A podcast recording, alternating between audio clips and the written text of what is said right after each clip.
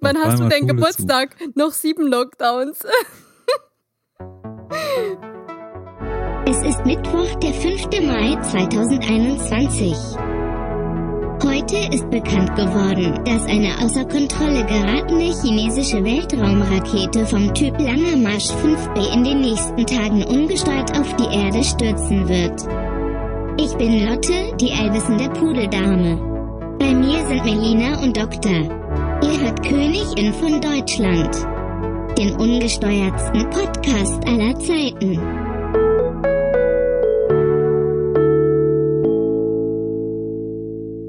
Ja, man hat das ja so gewollt. Der Jojo-Lockdown. Wir lieben ihn alle. Es war eigentlich ja so geplant, dass, es, dass der Bund jetzt nur eine Notbremse macht, um die Länder davon abzuhalten, irgendwelche windigen Projekte wie das Saarland-Projekt äh, auf eigene Faust durchzuboxen. Deshalb ist jetzt die Bundesnotbremse.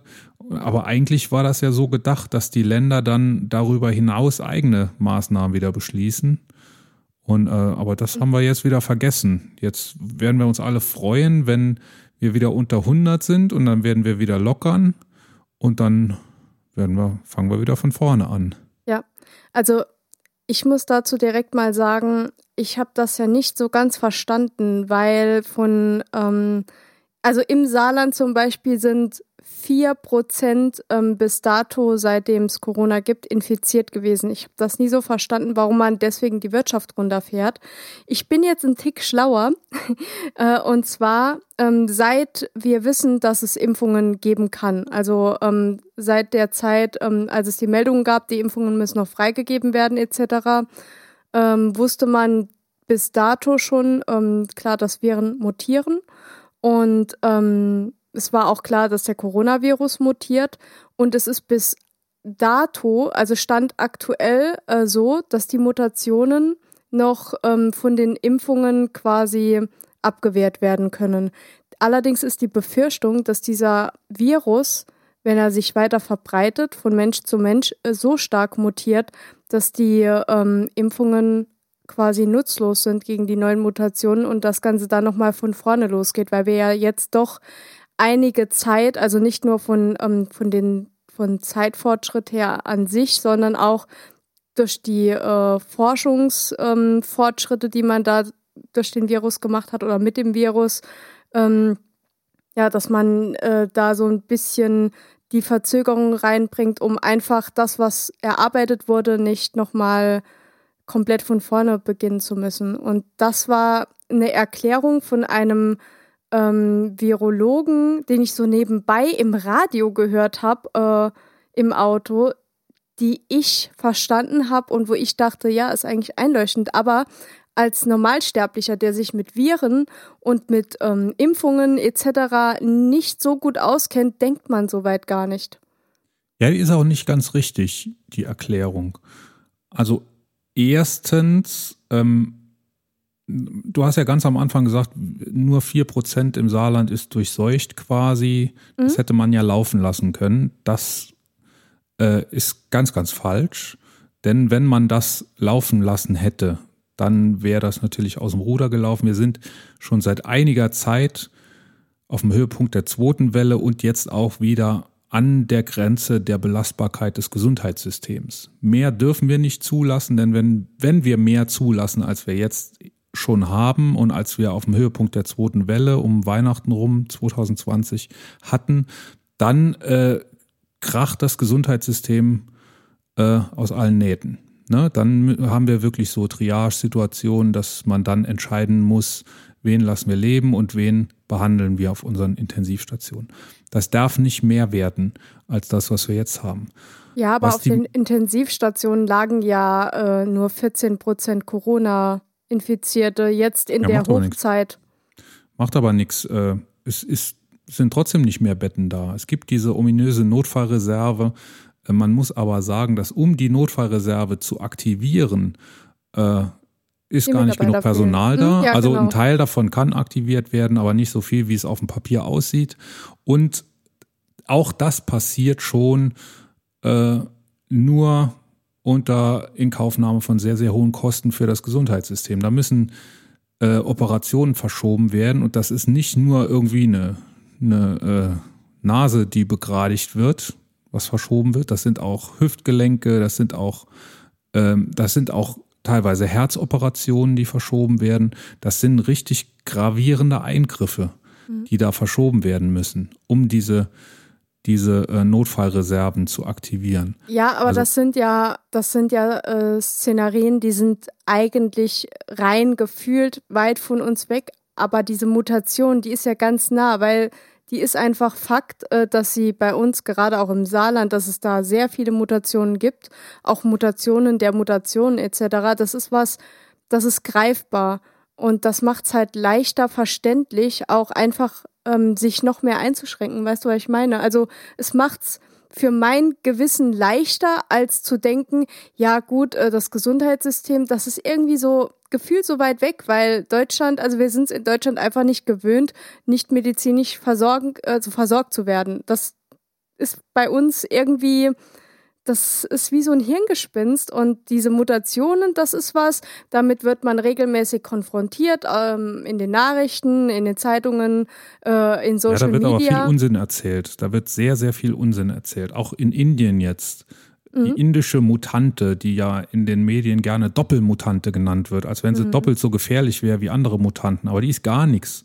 Die kann kein Immun-Escape in Indien ist eine Situation oder ist eine Welle losgebrochen, weil die Inder gelockert haben, weil die Inder wieder auf die Straße gegangen sind, ähm, weil anders als man es ihnen eingeredet hat, dort keine Herdenimmunität ist. Die sind ganz, mhm. ganz weit weg von der Herdenimmunität. 30 Prozent der Inder haben, haben Antikörper, entweder weil sie geimpft sind einmal oder weil sie die Krankheit schon durchgemacht haben. Aber ähm, wie man sieht, also Indien ist da auch sehr viel weiter als Deutschland. Erstens, mit den Impfungen meinst du? Mit der Immunisierung, weil in Indien sehr viel mehr Leute schon krank waren als in Deutschland, unter anderem. Und äh, deshalb haben, sind da sehr viel mehr Antikörper vorhanden in der Bevölkerung. Aber wie man sieht, macht das dem Virus nichts. Und das hat nichts damit zu tun, dass das eine indische Variante ist. Die ist wahrscheinlich ein bisschen ansteckender, aber die macht keinen Immunescape. Das heißt, die befällt keinen obwohl er geimpft ist oder obwohl er die Krankheit schon mal durchgemacht hat. Mhm. Jedenfalls nicht in einem stärkeren Maße, als das die Wildtyp-Mutante, also das, was wir ganz am Anfang hatten, äh, macht und als das zum Beispiel die englische Mutante macht. Was anderes, was auch äh, gern nicht gesagt wird in den Medien, ist, dass diese Welle in Indien ja gar nicht nur von dieser indischen Mutante hervorgerufen wird, sondern da findest du alles. Da ist englische mhm. Mutante drin, da ist Wildtyp drin, da ist alles drin. Brasilien, Südafrika, findest du alles dort. Das Problem in Indien ist einfach, dass das ein exponentielles Wachstum war, dass man am Anfang nicht äh, in den Griff bekommen hat und das dann irgendwann durch die Decke gegangen ist. Und ähm, natürlich gibt es dort dann auch noch die Problematiken mit dem sozialen Gefälle, dass da natürlich sehr viel größer ist, mit dem Gesundheitswesen, das sehr viel weniger leistungsfähig ist. Die Hygiene ist. allgemein hm? Aber die Zahlen, allein die nackten Zahlen sind sehr, sehr beeindruckend im negativen Sinne natürlich, wenn man sich das anguckt. Ich will noch was sagen zu den Mutanten, das ist auch gar nicht so einfach. Es ist nicht so, wenn man Corona jetzt stoppt, dass dann, dass man dann das Ausbreiten von Mutanten gestoppt hat. Ne? Es gibt zwei Arten von Mutanten so, oder ja, unterschiedliche ähm, Arten von Mutanten, lass mich so sagen. Es gibt zum Beispiel die englische Variante, die einfach ein bisschen infektiöser ist als alles das, mhm. was sonst da ist. Die ist im Moment so, ähm, so dominant, weil es im Moment genug ähm, Menschen gibt, die nicht immun sind und weil die englische Variante ansteckender ist als andere Varianten, hat sie die Oberhand gewonnen. Ne, sie hat einfach das das Darwin-Rennen, das Evolutionsrennen gegen die anderen Varianten gewonnen im Moment, weil sie ansteckender ist. Andere Varianten können aber diesen Immun-Escape machen, zum Beispiel brasilianische Variante oder, ähm, oder die südafrikanische Variante. Die können Immun-Escape, das heißt, die können Menschen befallen, obwohl die schon mal vorher krank waren oder obwohl sie geimpft sind. Diese Varianten sind im Moment sehr schwach. Die sind im einstelligen Prozentbereich in Deutschland, im niedrigen einstelligen Prozentbereich, glaube ich. Ähm, Und die haben im, die können sich im Moment nicht durchsetzen gegen die englische Variante, weil die englische Variante ja sehr viel infektiöser ist, sich sehr viel okay. weiter verbreitet.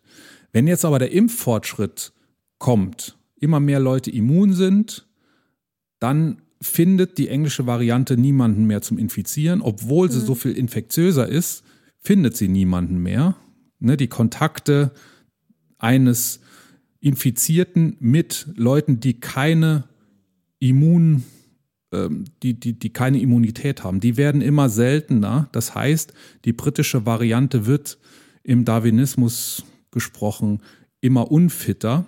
Mhm. Und die Immun-Escape-Varianten, das heißt Varianten, die Leute infizieren können, obwohl sie schon eine Immunität haben durch Impfung oder durch gemachte Krankheit, die werden dann dominant. Das heißt, mit okay. fortschreitendem Impffortschritt werden die brasilianische und die südafrikanische und vielleicht andere Immun-Escape-Varianten, die wir dann haben werden, die werden kommen.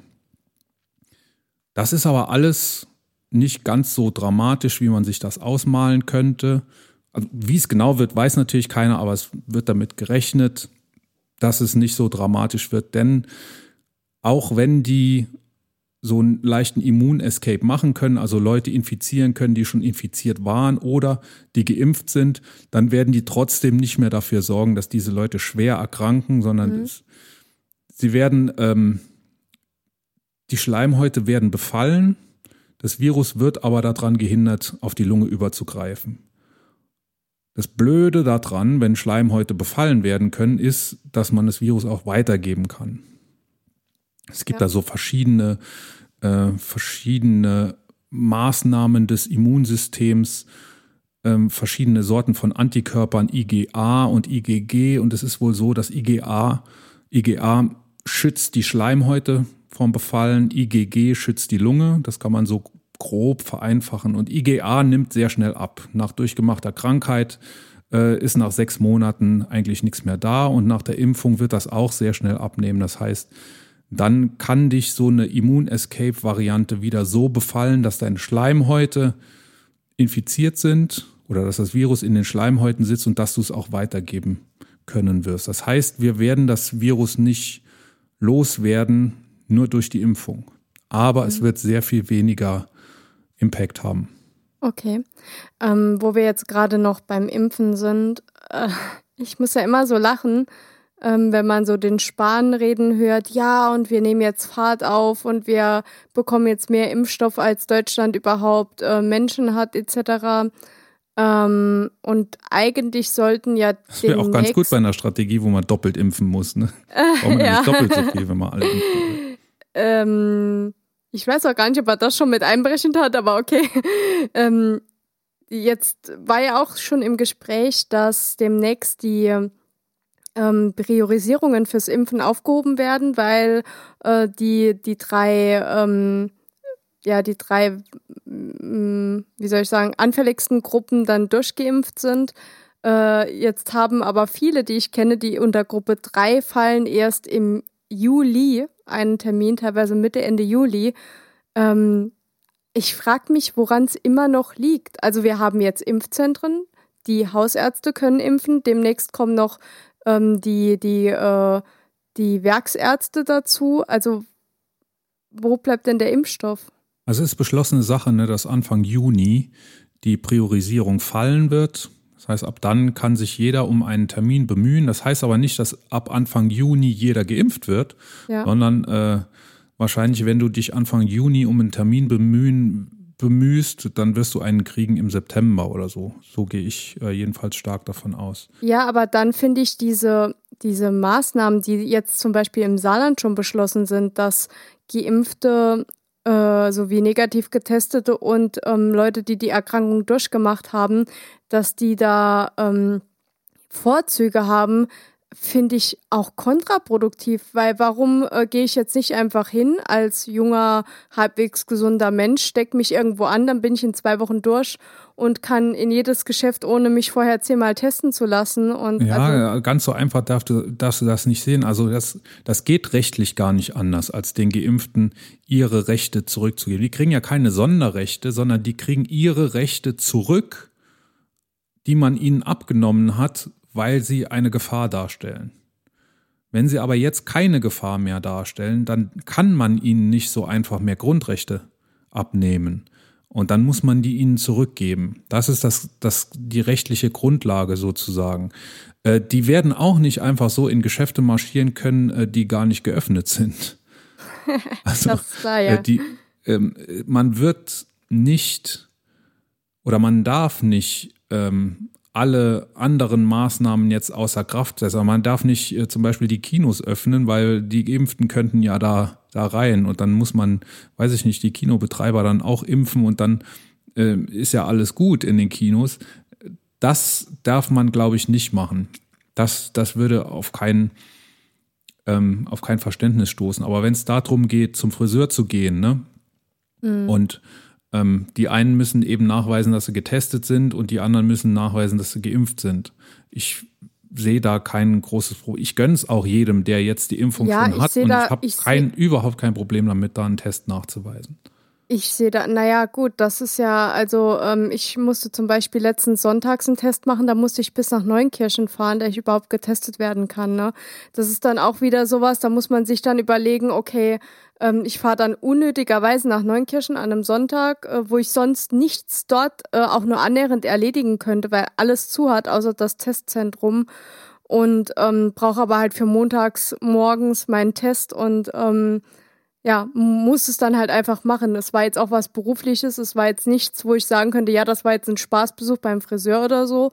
Ähm, und da, das sehe ich schon ein bisschen zweigeteilt, weil die, ähm, die die Erkrankung schon durchgemacht haben, auch ähm, durch diese Mutanten, die es gibt, ähm, ist das ja auch nicht ausgeschlossen, dass die sich nochmal anstecken. Es ist, glaube ich, auch nur von BioNTech gibt es Zahlen aus, ähm, aus Israel. Israel Genau.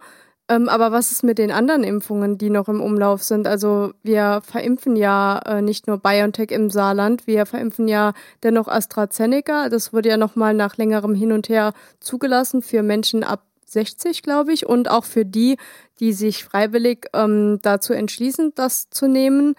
Ähm, ich weiß gar nicht, was mit Johnson und Johnson ist. Da hört man gar nichts mehr irgendwie gefühlt. Es hat in Europa noch keine Zulassung. Genau. Meine was ich. Haben wir, was haben wir noch? Ich muss das nachfragen. Lotte, äh, Johnson Johnson, wie sieht's aus? Das Vakzin von Johnson Johnson ist schon seit Mitte März in der EU zugelassen. In Deutschland wird es aber wegen des Risikos zur Bildung gefährlicher Thrombosen kaum eingesetzt. Am Montag wird sich die STIKO dazu äußern. Es wird erwartet, dass sie das Vakzin ähnlich wie das von AstraZeneca nur für über 60-Jährige empfiehlt. Ja, passt okay, ja dann. Ja, der Vollständigkeit halber. Ja, ähm, und äh, dementsprechend, ich finde halt die Zahlen der Geimpften äh, zu niedrig, um da wirklich mit gutem Gewissen sagen zu können, ja, wir öffnen nochmal alles. Also ich finde es irgendwie, und also wie gesagt, auf einen Impftermin wartet man zwei, drei Monate aktuell oder sogar, also in der, in der Gruppe 3 jetzt. Äh, wenn du außerhalb der Gruppe 3 bist, ist es gar nicht absehbar, wann man geimpft werden kann. Und ähm, dementsprechend eine Erkrankung, die geht so zwei, drei Wochen, äh, mal mit schwerem Verlauf, mal mit weniger schwerem Verlauf. Also wer da äh, auf dumme Gedanken kommt, ich finde das kontraproduktiv, ehrlich gesagt. Ich habe da ehrlich gesagt ähm, so ein bisschen die Befürchtung, dass durch diese Aussagen die Zahlen wieder hochgehen könnten, einfach nur weil die Leute ihre Freiheit wieder wollen. Nette Anekdote am Rande. Ich versuche ja ähm, für meine Firma Carbolution eine Priorisierung zu kriegen. Ne? Ja, ja. Ich argumentiere, wir sind systemrelevant, denn wir sind ja. Zulieferer von Impfstoffproduzenten. Es gibt einige Impfstoffproduzenten, die Kunden bei uns sind und die bei uns ihre Chemikalien kaufen. Also äh, sollte man das so argumentieren können. Jetzt ist es ja im Saarland so, du, es gibt Branchen, die zur ähm, Risikogruppe 3 gehören. Mhm. Das wird vom Gesundheitsministerium im Saarland bestimmt. Dann kriegst du, äh, wirst du angeschrieben, also es wird nach Branchen, nach sogenannten, wie, wie heißt es, Branchenkennziffern. Branchenschlüssel, oder? ja, Branchenschlüssel. Es gibt noch ein Fachwort, Äh, das Fachwort liegt vier Meter von mir entfernt auf einem Zettel, den, den ich jetzt gut. nicht hole. Werf mal dein Auge hin. Und ähm, wenn ich einen solchen oder wenn meine Firma einer Branche angehört, die einen solchen Code hat, der vom Besundes, ja, Besundesministerium, Gesundheitsministerium äh, für prioritätswürdig oder für systemrelevant eingestuft ist, dann ähm, werde ich angeschrieben. Ich werde nicht vom Gesundheitsministerium angeschrieben, sondern das Gesundheitsministerium macht das über die IHK mhm. ähm, die für mich die, die relevante Kammer, Kammer ist und die natürlich auch die, die ganzen Adressen hat. Die sind ja nicht im Gesundheitsministerium. Das heißt, die IHK schreibt dann die Betriebe an und sagt, äh, hier habt ihr euren Impfcode. Den könnt ihr an mhm. eure Leute weitergeben. Jetzt ist es zum Beispiel so, dass Telekommunikation für systemrelevant gehalten wird. Das heißt, äh, die Firma, um irgendeine ja. rauszugreifen, Inexio, kann sich impfen lassen. Ja, das sind Und zwar die, die komplett. Ne? Das sind die Unternehmen in der in der Kritis-Verordnung. Ich kenne die ja. Ja. Äh, in Inexio, da kann sich der, der bei Inexio Social Media macht, der darf sich jetzt impfen lassen, weil er ja. systemrelevant ist. Ich habe, ich war zuerst bei der IHK, mich zu informieren. Bei der IHK steht, wie das Prozedere ist mit diesen Branchencodes äh, und so weiter und dass das vom Bes Gesundheitsministerium, ich will immer Gesundheitsministerium sagen, Bescheuertheitsministerium. Scheuer habe ich übrigens auch gleich noch was. Äh, Gesundheits. Apropos bescheuert. Apropos, ja.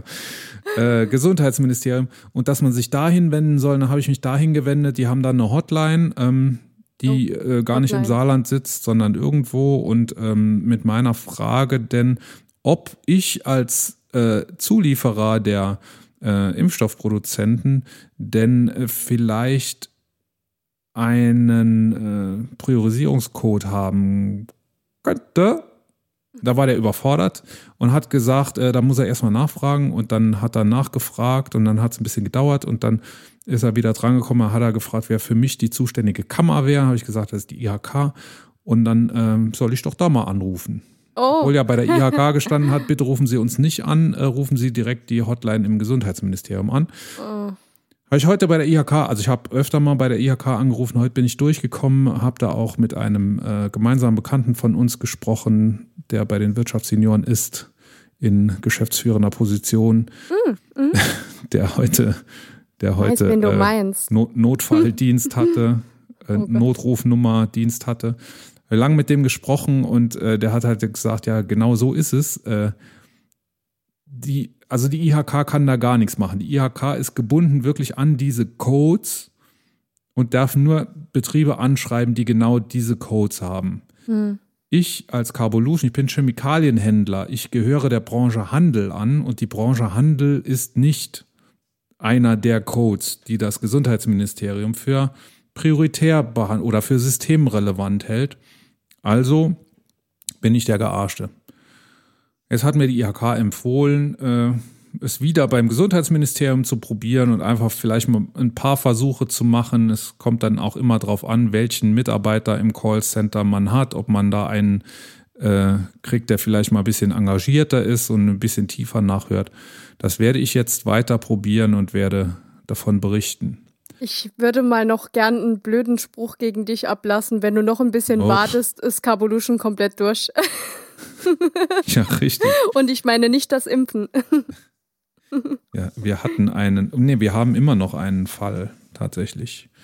Äh, 20 Prozent der Carbolution-Belegschaft ist infiziert. Äh, mindestens. Also. Ja. Oder bald immunisiert, je nachdem, ob das Glas halb voll oder halb leer ist, je nach Verlauf. Scheuer wollte ich noch was sagen, ne? Oh je. Heute exklusiv in der Süddeutschen Zeitung. Ne, gestern Abend kam es schon. Und zwar äh, gibt es ja den Untersuchungsausschuss zur Mautaffäre. Ne? Und da hat, kooperiert äh, er da jetzt? Er hat ja eine Zeit lang nicht kooperiert. Es, das steht ja kurz vorm Abschlussbericht. Ne? Der oh. Ausschuss ist durch, da wird, wird jetzt der Abschlussbericht gemacht. Und SPD und Union haben ihren Teil des Abschlussberichts schon vorgestellt. Mhm. Äh, da werden dem Scheuer schwere Pflichtverletzungen und Fehler vorgeworfen, aber keine äh, strafbaren Handlungen. zum Beispiel, also kein Rechtsbruch. Anders sieht das aus in dem Entwurf der Oppositionsparteien, ähm, der jetzt äh, in die Hände der SZ gefallen ist und der, glaube ich, die Tage auch veröffentlicht wird. Die werfen dem Scheuer tatsächlich auch Rechtsbruch vor.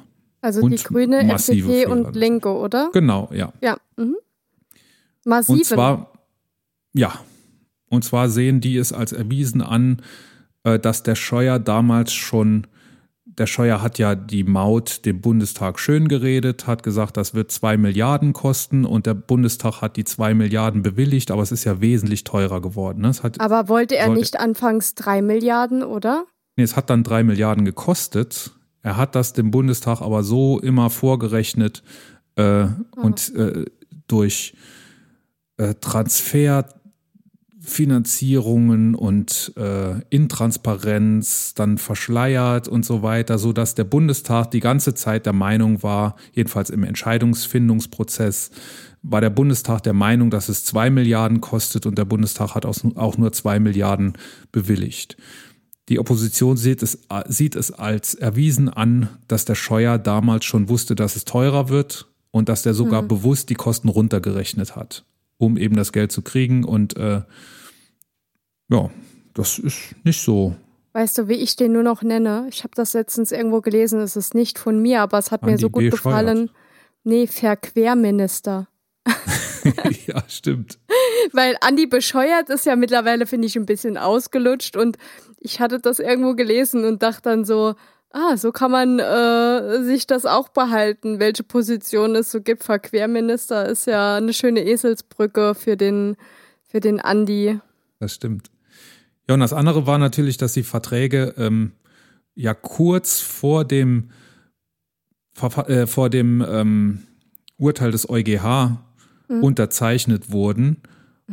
Und zwar in den Verträgen stand die Klausel drin, dass falls das Gericht die Maut kippen würde, falls der EuGH die Maut kippen würde, dann werden Schadensersatzzahlungen von einer halben Milliarde Dollar, äh, Euro, Entschuldigung, Euro natürlich in Europa, äh, fällig.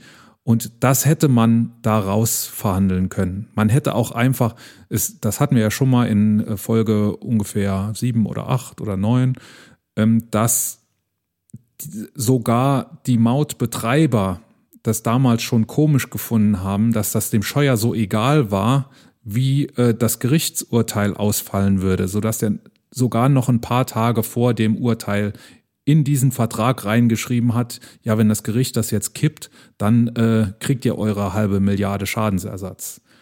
Das hätte auch niemals passieren dürfen. Ob das jetzt strafrechtlich relevant ist, ist die andere Frage. Aber so dieses Schönrechnen von, zwei, von drei Milliarden auf zwei Milliarden, äh, da will die Opposition den Scheuer nicht so einfach davonkommen lassen. Und die sagen ganz klar, äh, das muss der Rücktritt des, Verkehrsmin des Verkehrsministers sein.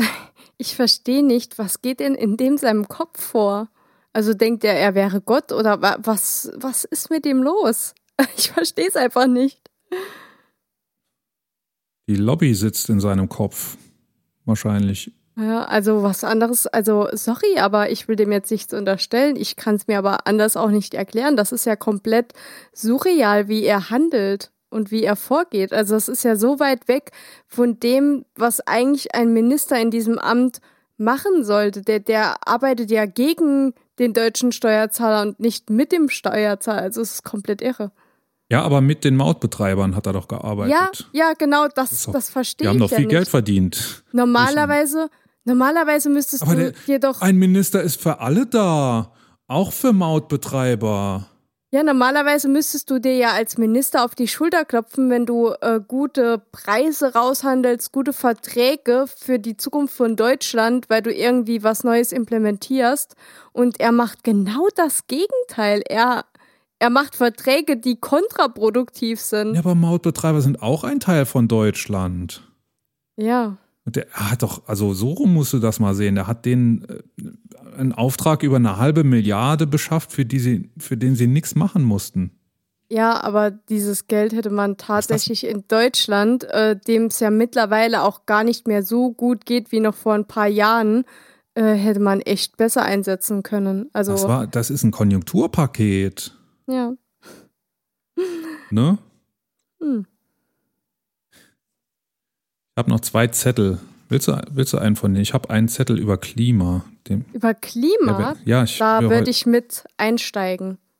Du steigst ein, Klima. Geht auch nicht anders. Ne? Ein epochales Urteil ist gefällt worden vom mhm. Verfassungsgericht, ne? Letzte Woche. Darüber wolltest du bestimmt auch reden. Nein, aber Nein. ich habe ein Unterthema davon. Ein Unterthema davon. Vielleicht haben wir dasselbe Unterthema. Ich habe verschiedene Unterthemen.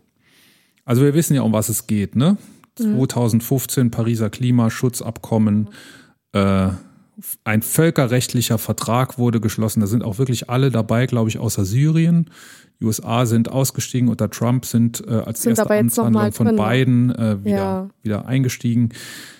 Da steht drin, die Erderwärmung muss auf zwei Grad bezogen auf die vorindustrielle Zeit begrenzt werden.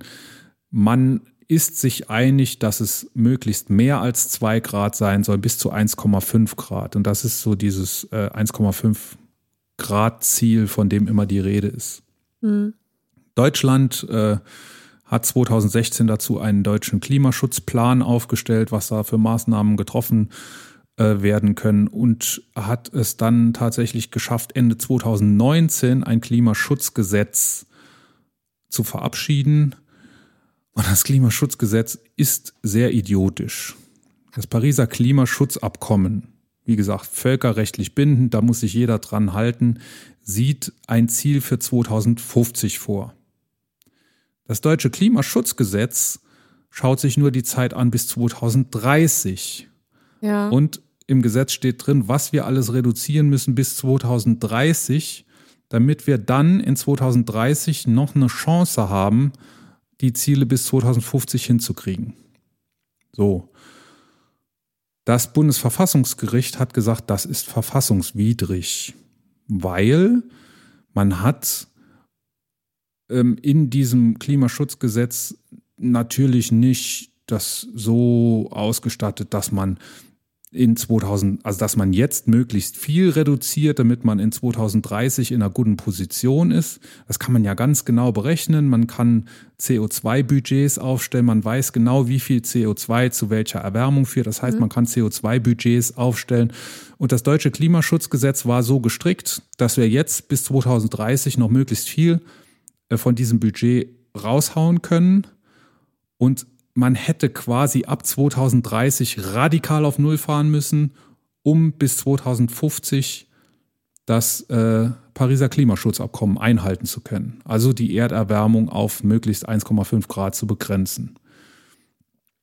So, und das ist verfassungswidrig. Das Verfassungsgesetz, äh, das Verfassungsgericht, Bundesverfassungsgericht in Karlsruhe sagt, äh, das geht nicht, dass wir uns jetzt eine Freiheit nehmen, dass wir uns jetzt die Freiheit nehmen, CO2 rauszuhauen und auf Kosten äh, des Klimas zu agieren, so wie wir das immer gemacht haben, eine freie Fahrt mhm. für freie Bürger hier mit meinem Achtzylinder äh, auf der Autobahn. Ja. Dafür dann aber die Generation, die danach kommt, ab 2030 sich radikal in ihrer Freiheit einschränken muss. In diesem Urteil steht, dass Grundgesetz verpflichtet unter bestimmten Voraussetzungen zur Sicherung grundrechtsgeschützter Freiheiten über die Zeit. Das heißt, ich darf man nicht nur die Freiheit jetzt betrachten, sondern ich muss mir gucken, äh, ich muss mir angucken, wenn ich mir jetzt eine Freiheit nehme, können sich die nachfolgende Generation auch nehmen. Und zur verhältnismäßigen Verteilung von Freiheitschancen über die Generationen steht im mhm. Urteil. Und das ist ein ganz, ganz epochales Urteil. Das zerstört sozusagen das Geschäftsmodell der FDP auf einen Schlag. Die FDP sagt ja immer, äh, wir wollen hier keine Einschränkungen, wir wollen uns so verhalten dürfen, wie wir uns immer verhalten. Freie Fahrt für freie Bürger, eben mein Lieblings-FDP-Grundsatz. Äh, ähm, ist aber nicht so. Ne? Also Bernd Ulrich, der stellvertretende Chefredakteur, hat in der Zeit einen großartigen Kommentar zu diesem, äh, zu diesem Urteil verfasst. Der heißt Die Befreiung der Freiheit.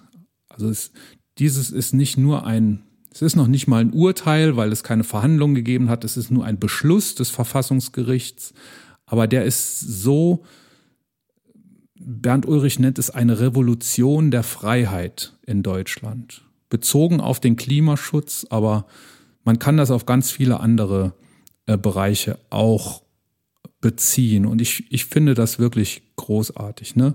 Also es hat, das Gericht hat jetzt quasi den Begriff des Verbrauchs von Freiheit ins Spiel gebracht. Vorher konnte man Freiheit nicht verbrauchen. Vorher konnte man sich Freiheit nehmen vor staatlichen Eingriffen zum Beispiel oder eben nicht. Man konnte sich bevormunden lassen oder nicht. Mhm. Und jetzt muss man eben gucken, wenn ich mir jetzt eine Freiheit nehme, verbrauche ich die dann vielleicht für die Leute, die nach mir kommen und die können sie sich sie dann nicht mehr nehmen. Das ist das erste Mal, dass ein Gericht so ein Urteil äh, gefällt hat. Und jetzt ja. ist natürlich die Aufregung groß. Ne? Jeder, jeder sieht das ein, dass das epochal und gut und wichtig ist. Und jetzt äh, überbieten sich natürlich die Politiker, die für die Misere verantwortlich sind. Äh, zuallererst Peter Altmaier natürlich, überbieten sich in äh, Lobhymnen auf dieses Gerichtsurteil und jeder nur so, äh, Herr Altmaier, das war Ihr Gesetz, ne? Mhm. Da hört man dann nichts mehr dazu. Und jetzt soll es, äh, letzter Satz zu dem Thema, jetzt soll es natürlich ganz, ganz schnell ähm, ein neues Gesetz geben. Das Verfassungsgericht hat Teile des Klimaschutzgesetzes außer Kraft gesetzt, hat gesagt, das ist verfassungswidrig. Äh, wir wollen bis 2022 ein neues Gesetz sehen. Und die Große Koalition handelt jetzt natürlich schnell. Denn was wird nämlich passieren? Im Herbst, im September werden wir eine Bundestagswahl sehen in Deutschland und wir werden danach eine Regierung mit an Sicherheit grenzender Wahrscheinlichkeit mit deutscher, äh, ja, mit deutscher Beteiligung sowieso, mit grüner Beteiligung sehen. Ja. Und dann wird hier im Klimaschutz ein anderer Wind wehen. Und deshalb versucht natürlich die Große Koalition jetzt die Schäfchen noch ins Trockene zu bringen. Äh, die SPD wird wahrscheinlich ihren Braunkohlebergbau noch unbedingt durchdrücken wollen. Die äh, CDU wird ihre freie Fahrt für freie Bürger durchdrücken wollen. Die Und so versucht man das, jetzt. Oder? Ja, die CDU äh, kann das auch unterschreiben. Hm. So dass äh, die Große Koalition jetzt noch schnell die Schäfchen ins Trockene bringen kann, die eigenen Aktien in der Sache irgendwie sichern kann, dadurch, dass sie eben jetzt versuchen, selber irgendwas auf die Beine zu kloppen, was gerade so äh, nicht verfassungswidrig ist. Und man, äh, man hat große Pläne. Ich habe heute jetzt gelesen, dass man äh, schon versuchen wird, bis 2045 klimaneutral zu sein, anstatt bis 2050. Ja. Aber äh, wie man das erreichen will, das steht da noch nicht. Das weiß noch keiner. Also, wenn, wenn ich da was zu sagen hätte und ich bin Unternehmerin, wäre das. Du hast hier erste, alles zu sagen. Du bist ja hier, hier, hier darf Podcast, ich sagen, genau. Ja. In meiner wenn du Königin von Deutschland Blase. Wärst, was? Ich würde als allererstes diese scheiß Firmenwagen verbieten. Also zumindest in dieser Größe, in der sie auf der Straße sind. Also permanent ich weiß nicht, ob dir das mal aufgefallen ist, weil du bist ja nicht so oft auf der Straße unterwegs, sondern mehr im Wald und ähm, aber wenn du, wenn du selber darf, mit dem. Darf gerne so bleiben, da habe ich gar nichts dagegen. Ja, ich würde auch gerne tauschen. Wenn ich zum Beispiel mit dem Auto unterwegs bin, gerade zu einem Kunden oder sonst irgendwas, und ich habe ja wirklich eine alte Klitsche, ne? Ich fahre die bis zum Verrecken. Ähm, das ist einfach mein Ziel. Und wenn ich dann sehe, was da so auf den Straßen unterwegs ist, äh, die Autos werden immer größer, immer schneller, äh, immer mehr Hubraum und haben dann aber hinten ein E auf dem Kennzeichen stehen, weil sie ein scheiß Hybridauto sind. Und da frage ich mich echt, Alter Leute, ist das euer fucking Ernst? Also das, das ist so, ich, ich krieg da jedes Mal Blutsturz, ich glaube, man merkt es auch jetzt. Die müssen ja nur, mhm. ähm, die müssen ja, also die haben ja Steuererleichterungen ohne Ende. Und diese Dinger haben teilweise nur 40 Kilometer Reichweite mit dem Elektromotor. Warum brauche ich für 40 Kilometer einen scheiß Elektromotor? 40 Kilometer Reichweite, das ist gar nichts. In einem Auto, das, keine Ahnung, 1, noch was Tonnen wiegt, da werden es wahrscheinlich die, noch nicht die mal 40 Die wiegen mehr als Kilometer. eine Tonne. Die wiegen ja. mehr. Es ist total bescheuert und dann haben die Steuererleichterungen ohne Ende und äh, kriegen das vom Steuerzahler subventioniert ihre Autos, ne, die dadurch, dass sie weniger Steuern zahlen müssen, größere Autos holen können mit mehr Hubraum, äh, weil sie ja nur 0,5 Prozent ähm, Bruttolistenpreis als geldwerter Vorteil angeben müssen. Also das ist, das ist sowas, da frage ich mich echt, wer hat das denn beschlossen? Also welche Regierung hat diesen Bullshit fabriziert? Das waren ja CDU, oder? Müsste es vom Zeitraum her eigentlich gewesen sein? Im Zweifel ist die CDU für alles verantwortlich. Ja.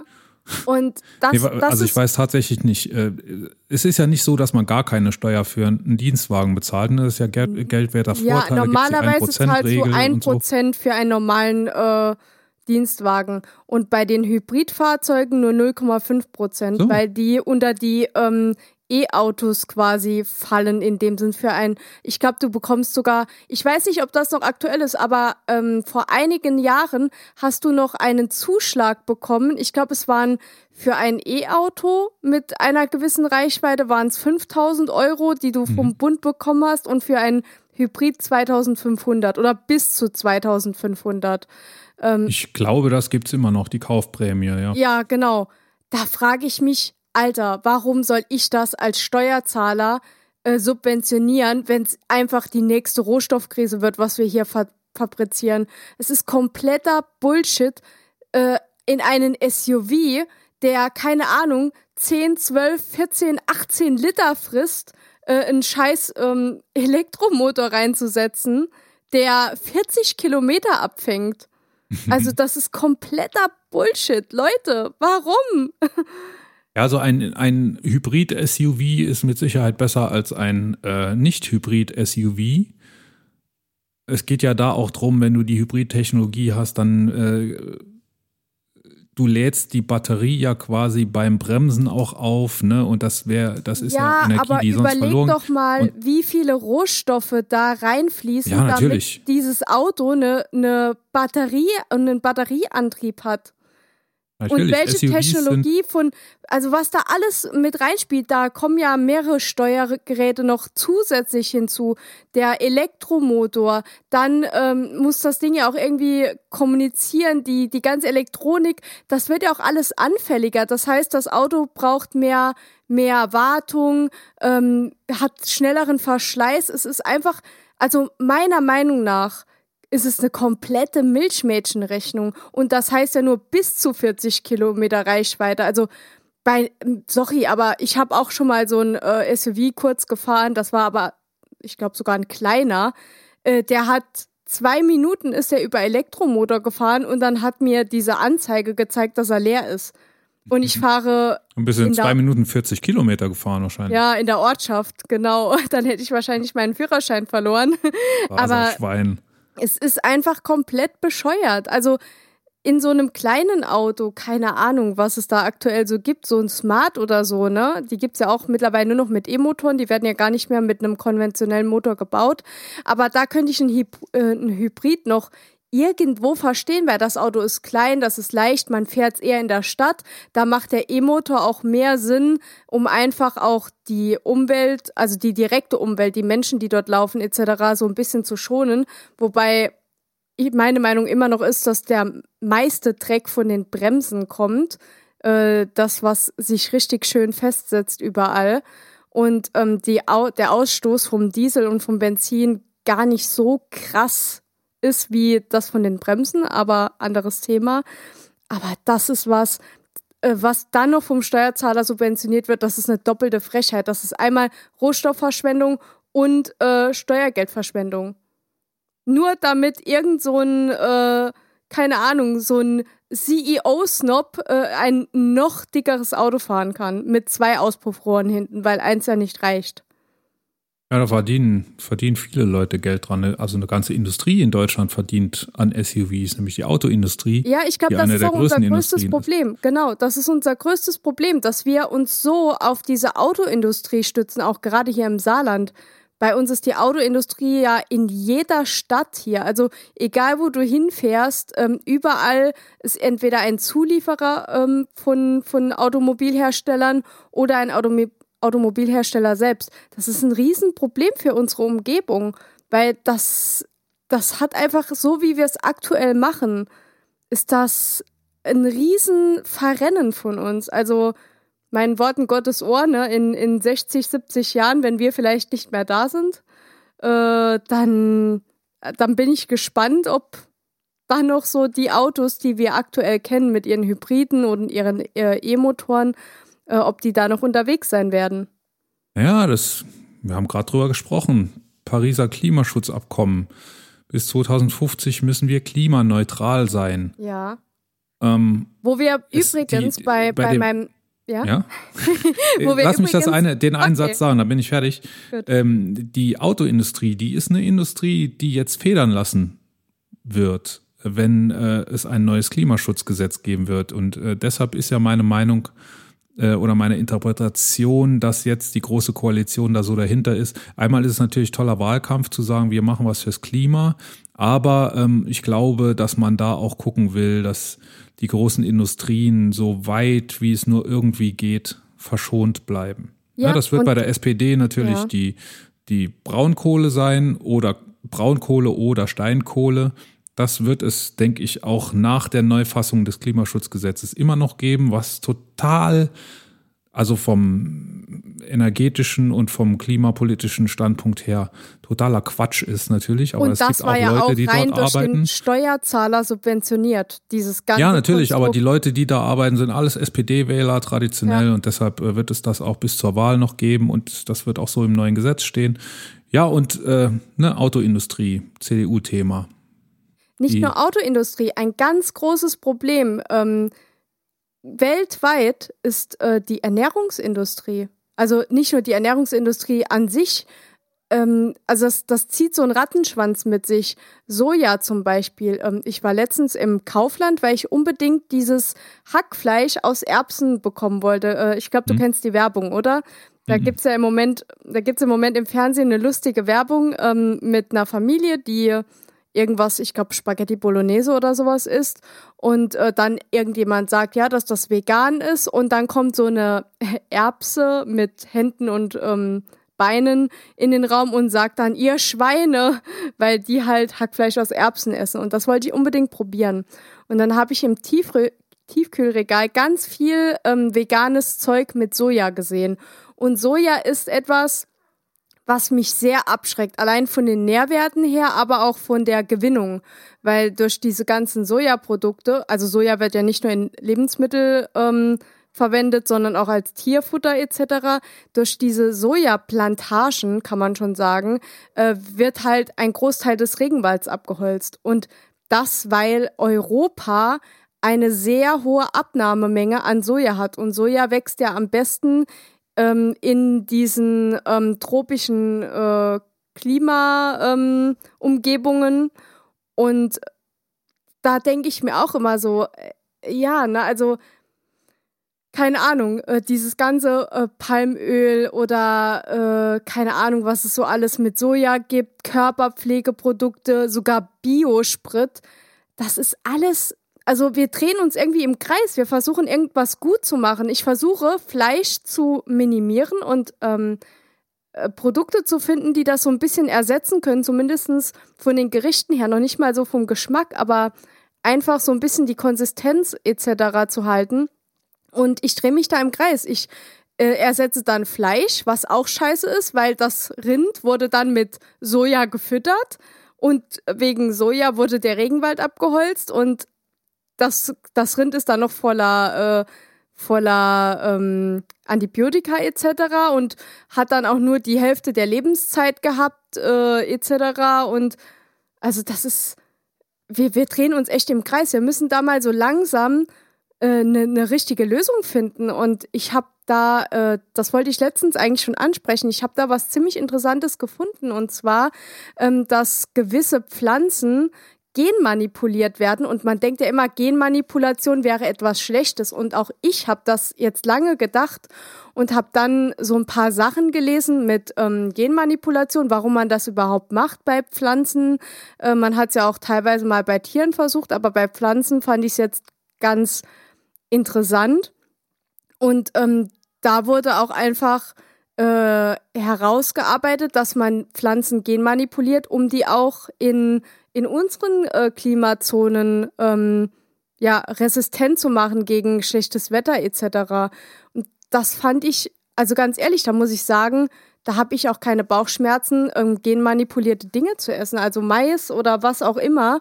Ähm, das fand ich gut erklärt. Also entweder man hat es gut verkauft oder es ist wirklich so das, wo wir einfach hinsteuern müssen, dass wir sagen, okay, also einen Tod müssen wir sterben. Entweder wir essen was, was Antibiotika verseucht ist, oder wir essen halt was, das genmanipuliert ist.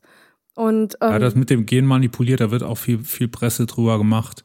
Äh, früher hat man Genmanipulation gemacht über Züchtung. Ja. Da hast du eben, äh, sind wir wieder beim Darwinismus, da hast du die Pflanzen Evolution machen lassen mhm. und da hat es eben äh, 100 Jahre gedauert, bis du eine Pflanze hattest, die an bestimmte, äh, an bestimmte äh, Temperaturen oder Feuchtigkeiten oder was auch immer angepasst war.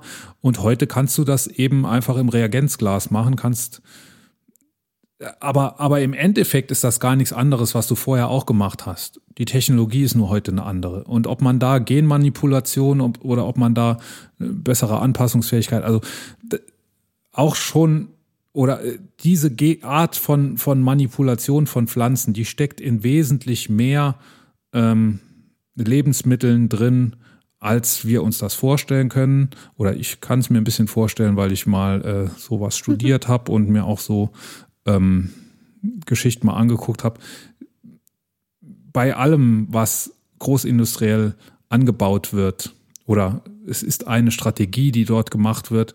Man baut ein Gen ein, das die Pflanze, zum Beispiel das Getreide, resistent mhm. macht gegen ein Pflanzenvernichtungsmittel, sodass du dann das Getreide auf dem Feld wachsen lässt, einmal das Pflanzenvernichtungsmittel spritzt und es überlebt nur der Weizen. Das ist oder das Getreide. Das ist ganz, ganz normal, dass das gemacht wird. Und das steht auch nicht groß da drauf, das ist halt so. Ja, aber wie gesagt, früher, früher hat man das über Züchtung gemacht, heute macht ja. man das, macht man das in einer Generation sozusagen, indem man einfach ein Gen in die Pflanze reinsetzt, äh, was sie vorher nicht gehabt hat. Und ja, und so kann man das ja auch mit äh, zum Beispiel Schädlingen machen. Also, dass man die Pflanze ähm, so züchtet, dass sie gegen Schädlinge resistent ist. Also quasi, dass wenn da, keine Ahnung, Borkenkäfer zum Beispiel kommen, dass die Pflanze nicht genuss äh, oder genießbar für die ist, weil sie irgendeinen keine Ahnung, Duft aus, sondern was weiß ich was, ne? Also der hatte da mehrere Beispiele gebracht. Ich bin da jetzt kein Spezialist, aber ich fand das einfach so auch mal ins positive Licht gerückt, weil vorher war Genmanipulation immer etwas Böses. Also man, man weiß ja noch, es gab doch mal diese, dieses Klonen von dem Schaf und dann ist das gestorben und das hat man ja auch immer so ein bisschen damit ähm, äh, irgendwie verbunden äh, an also Gott spielen etc. Und dieses Genmanipulieren, das war für mich wirklich, also immer Gott spielen irgendwie, aber. Ja, klonen ist aber etwas anderes als ja, Gen irgendwo aber einsetzen. das war halt so in einem Fluss, das war so in denselben Jahren, wo solche Dinge veröffentlicht wurden und dann hat man da immer so den Bezug zueinander hergestellt. Aber in der heutigen Zeit, finde ich, ist das eigentlich die einzige Chance, die die Generationen nach uns haben, dass wir einfach so ähm, nachhaltig versuchen, äh, die Dinge zu drehen, weil wir müssen irgendwas ändern, also auch wegen unserem Klimaziel, aber auch allgemein von unserer Lebensweise her. Wir leben, also ich glaube, heute ist sogar der Tag, wo wir ab heute ähm, mehr Rohstoffe verbrauchen bis zum Rest des Jahres, als die Erde erzeugen kann oder nacherzeugen kann. Ich glaube, heute ist der Tag, oder? Korrekt. Heute ist in Deutschland der Earth Overshoot Day auch Erdüberlastungstag genannt. Ja, und das, das ist doch total krank. Was haben wir denn heute? Wir haben Anfang Mai. Wir sind noch nicht mal in der Hälfte des Jahres. Wir haben den 5. Mai und verbrauchen ab sofort mehr, als die Erde nachliefern kann. Das ist doch irre. Also, mhm. da, wir bräuchten ja theoretisch, also ähm, theoretisch bräuchten wir mehr als, als zwei Erden, um das abzufangen. Ja. Ja, aber ich will noch, also eins brennt mir noch so ein bisschen unter Nägeln, was, was du gesagt hast, eben über Soja, das, da will ich noch einen Satz dazu sagen. Mhm. Ähm, ich mich würde das wirklich mal interessieren, wie so der direkte Vergleich zwischen Soja-Hackschnetzeln und Schweinehack aussieht. Lass uns das Also fürs nächste Mal recherchieren. Das würde mich auch äh, interessieren. Würde ich gerne machen, ähm, weil, also ich kaufe mir, habe zum Beispiel auch gestern noch Reste von am Wochenende gegessen. Da gab es bei uns vegetarische Lasagne und da kommen auch immer die Soja, Sojahack, Ja. äh, kommt da immer rein. Ähm, einfach, also wir machen auch mal normale, in Anführungszeichen, we nicht vegetarische Lasagne, aber manchmal, weil es einfach auch ein bisschen anders schmeckt und äh, uns sehr gut schmeckt, machen wir die vegetarisch. Und ähm, ja, wenn man eben nicht gerade, Samstag war ja Feiertag, da kann man nicht äh, zum Hofladen meines Vertrauens gehen und Hackfleisch kaufen, dann machen wir es sowieso immer mit dem Hack äh, aus der Tüte, aus dem Bio-Regal. Äh, mein erster Impuls war, dir direkt ins Wort zu springen und zu sagen, es ist ja allemal besser als Schweinefleisch. Aber ist es das wirklich? Das würde ich gern Ja, ausrechnen. das kommt halt wahrscheinlich auch auf ein paar Parameter an, woher kommen die Schweine. Ähm, äh, ich habe letztens, also ich kann seitdem auch kein normales Schweinefleisch mehr essen. Ich habe abends aus Versehen noch Schinken gegessen, aber danach war dann Schluss mit Schwein.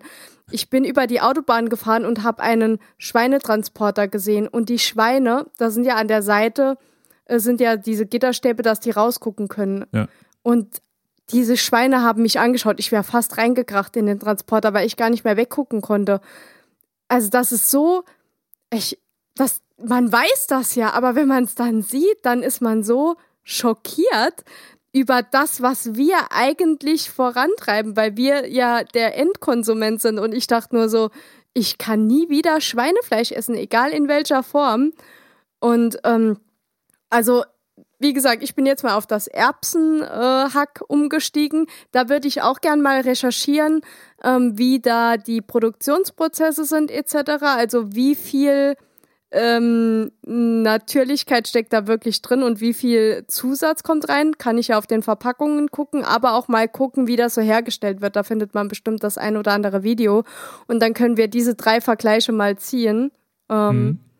Das wäre wirklich interessant. Produkttester Königin von Deutschland. Sehr gut. Genau. Hast du die alles dicht machen Videos gesehen? Um mal Nein. hier einen gekonnten, krassen Themawechsel zu machen. Aber gehört Nein. hast du davon.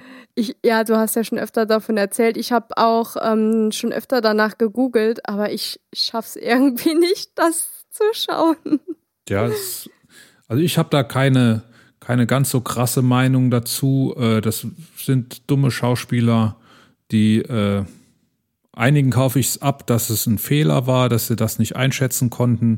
Es ist mit Sicherheit einiges an der Politik der Bundesregierung kritikwürdig, aber ähm, meiner Meinung nach hätte man vorher absehen können, was man mit so einer Aktion auslöst. Das wird von der, von der AfD ausgeschlachtet natürlich und von den Rechten und von den Querdenkern.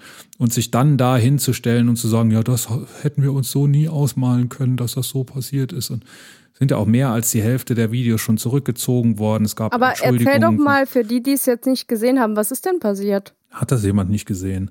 Kannst mir nicht vorstellen. Äh, 52 überwiegend Schauspieler, auch andere Künstler, Regisseure und Drehbuchautoren waren, glaube ich, auch vereinzelt dabei, haben Videos ähm, gepostet, so anderthalb Minuten lang, mit ähm, satirischen Texten. Die waren äh, die paar, die ich gesehen habe, waren so und offenbar waren die anderen auch so, das weiß ich aus der Berichterstattung, dass die Schauspieler alleine zu Hause waren und haben dann gesagt äh, oder haben dann satirisch ähm, ihre Situation so dargestellt, äh, so dass, dass sie es für das Richtige halten, alles wirklich komplett dicht zu machen, dass Corona bloß keine Chance hat, sich auszubreiten.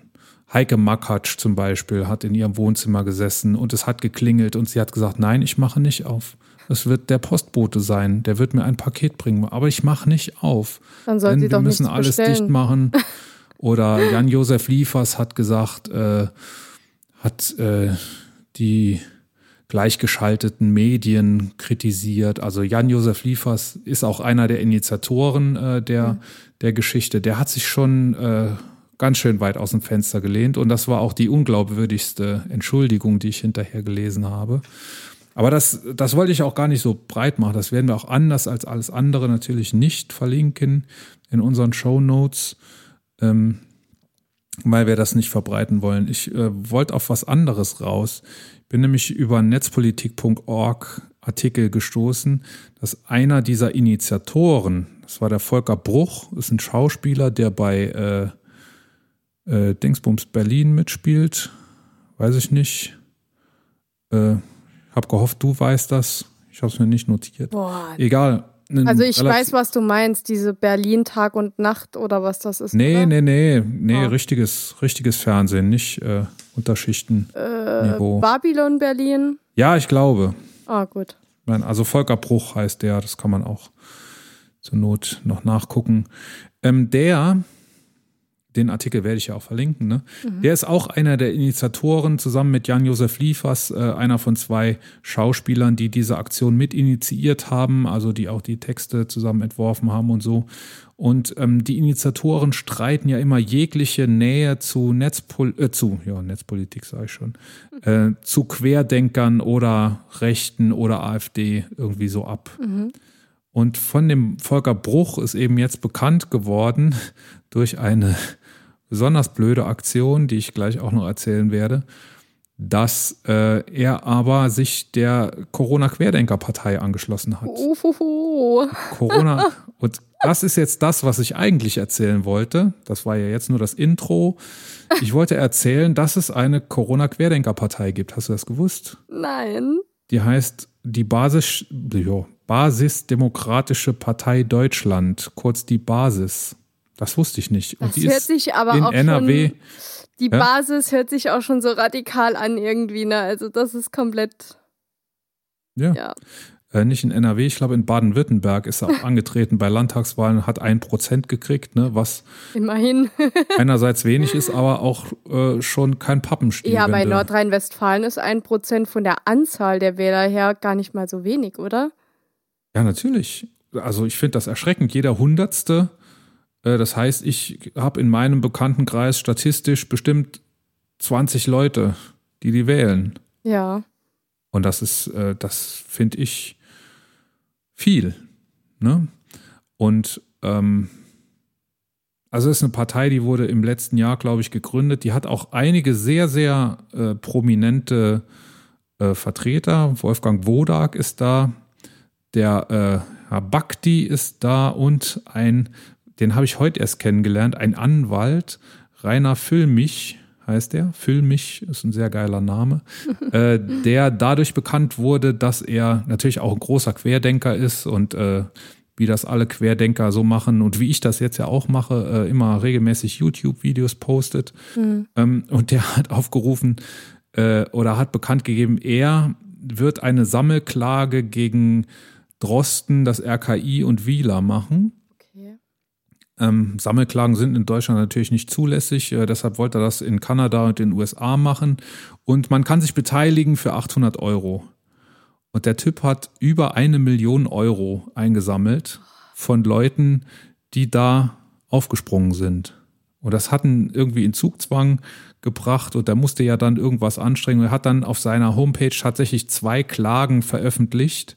Äh, eine hat er in New York eingereicht, die andere in Kanada.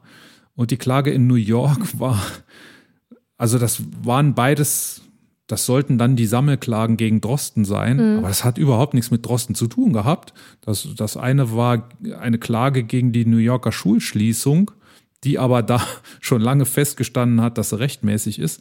Und das andere in Kanada, das war wenigstens auch für einen guten Zweck, das war ähm, eine Klage gegen den Genozid an indigenen Völkern. Okay. Ja. Hat aber jetzt äh, wahrscheinlich mit dem Verwendungszweck, den die Spender mit ihrer Spende verbunden haben, auch nicht ganz so viel zu tun. Und äh, das, ich, da müsste einfach mal einer klagen. Äh, ich habe mich ja dann so ein bisschen mit der Basisdemokratischen Partei Deutschlands beschäftigt. Und da schließt sich ein weiterer Kreis.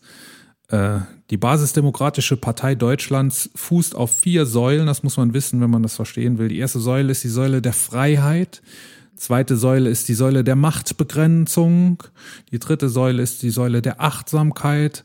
Und die vierte Säule ist die Säule der Schwarmintelligenz. Äh, die, das ist die Partei, die nachher Parteien überflüssig machen wird.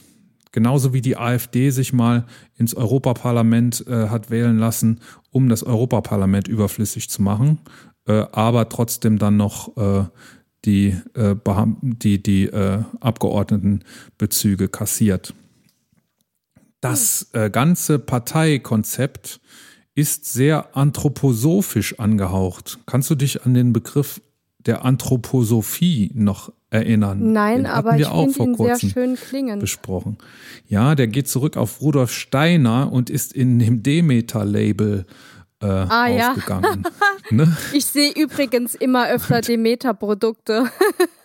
ja, ja, das, wenn man da mal so ein bisschen sich Gedanken drüber gemacht hat und sich mal ja. ein paar Minuten drüber unterhalten hat, ich muss dann, immer äh, an das Kackhörnchen denken, das in der Erde vergraben ist.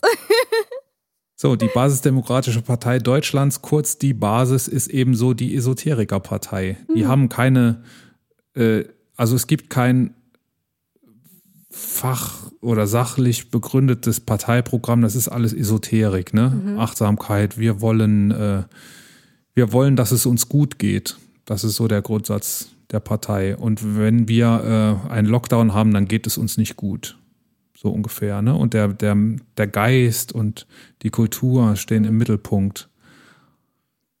Leute, wenn ihr Geist und Kultur wollt, wählt die Basisdemokratische Partei Deutschlands, kurz die Basis, und hört sofort auf, diesen Podcast zu hören, der von meiner Seite aus äh, hiermit beendet ist für diese Folge.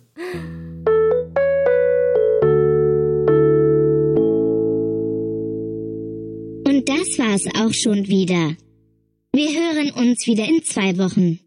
Wenn wir euch gefallen haben, abonniert uns, empfiehlt uns weiter und hinterlasst gerne einen Kommentar auf könig-in.de König mit OE. Wenn ihr bei Apple Podcasts oder iTunes seid, schenkt uns ein paar Sterne. Schreibt mir an lotte.könig-in.de, wenn ihr Anregungen oder Kritik habt. Und nun zum Schluss verrät euch Doktor wie immer, wie wir Königin von Deutschland werden.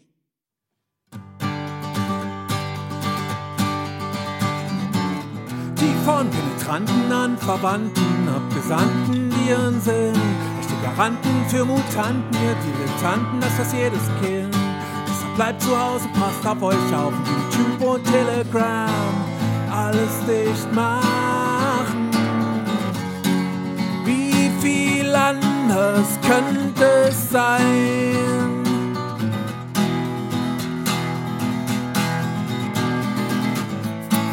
Wir erstmal Königin von Deutschland sind. Du wirst schon sehen, du wirst schon sehen. Dann weht hier ein anderer Wind, ich weiß es genau. Dann wird es gehen, dann wird es gehen fliegen die ganzen Spacken von der AfD. Du wirst schon sehen, du wirst schon sehen. Und alles wird viel schöner sein, Landschaften blühen, dann wird es gehen, mit uns wird's gehen.